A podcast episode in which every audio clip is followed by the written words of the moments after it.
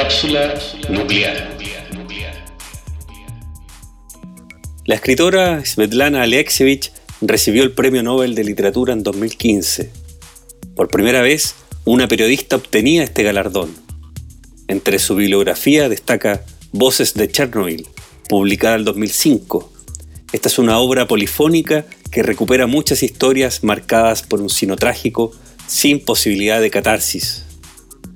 Todas las crónicas que componen este libro tienen su origen en lo que ocurrió en Chernobyl el 26 de abril de 1986, día que explotó la central nuclear Vladimir Ilich Lenin, ubicada en el norte de Ucrania. Alexievich logra, a través de ágiles narraciones, darles un rostro a las víctimas.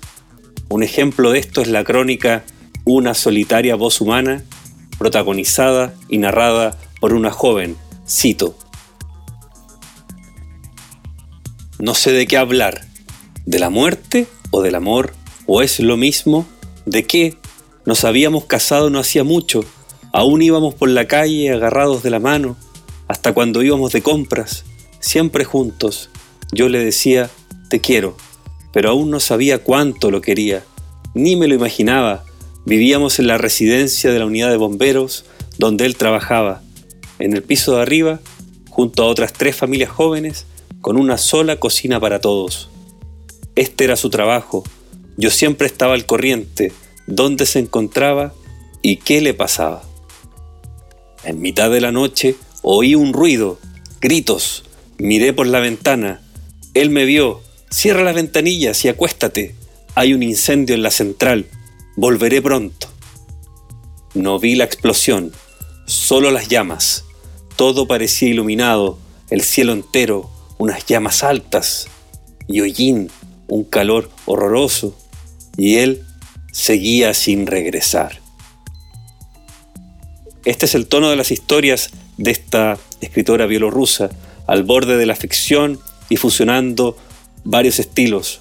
Con ello se distancia de la frialdad periodística y se acerca más a Truman Capote, pero a diferencia del autor de La Sangre Fría, ella convierte los relatos de las víctimas en monólogos, en donde la autora desaparece. Entre las páginas de voces de Chernobyl, Alexievich se entrevista y confiesa, yo soy testigo de Chernobyl, el acontecimiento más importante del siglo XX. A pesar de las terribles guerras y revoluciones que marcan esta época, han pasado 20 años de la catástrofe, pero hasta hoy me persigue la misma pregunta. ¿De qué dar testimonio?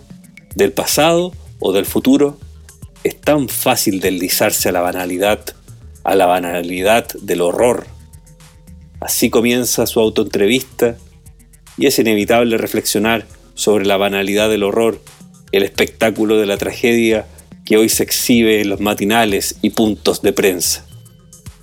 Al final de las 400 páginas de este volumen, la autora incluye un epílogo compuesto por recortes de periódicos.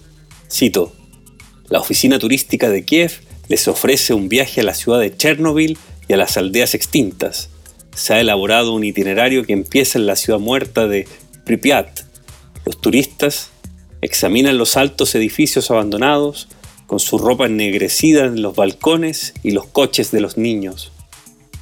¿Creen ustedes que todo esto es una idea demencial? Se equivocan. El turismo nuclear goza de una gran demanda sobre todo entre los turistas occidentales. La gente viaja al lugar en busca de nuevas y poderosas impresiones.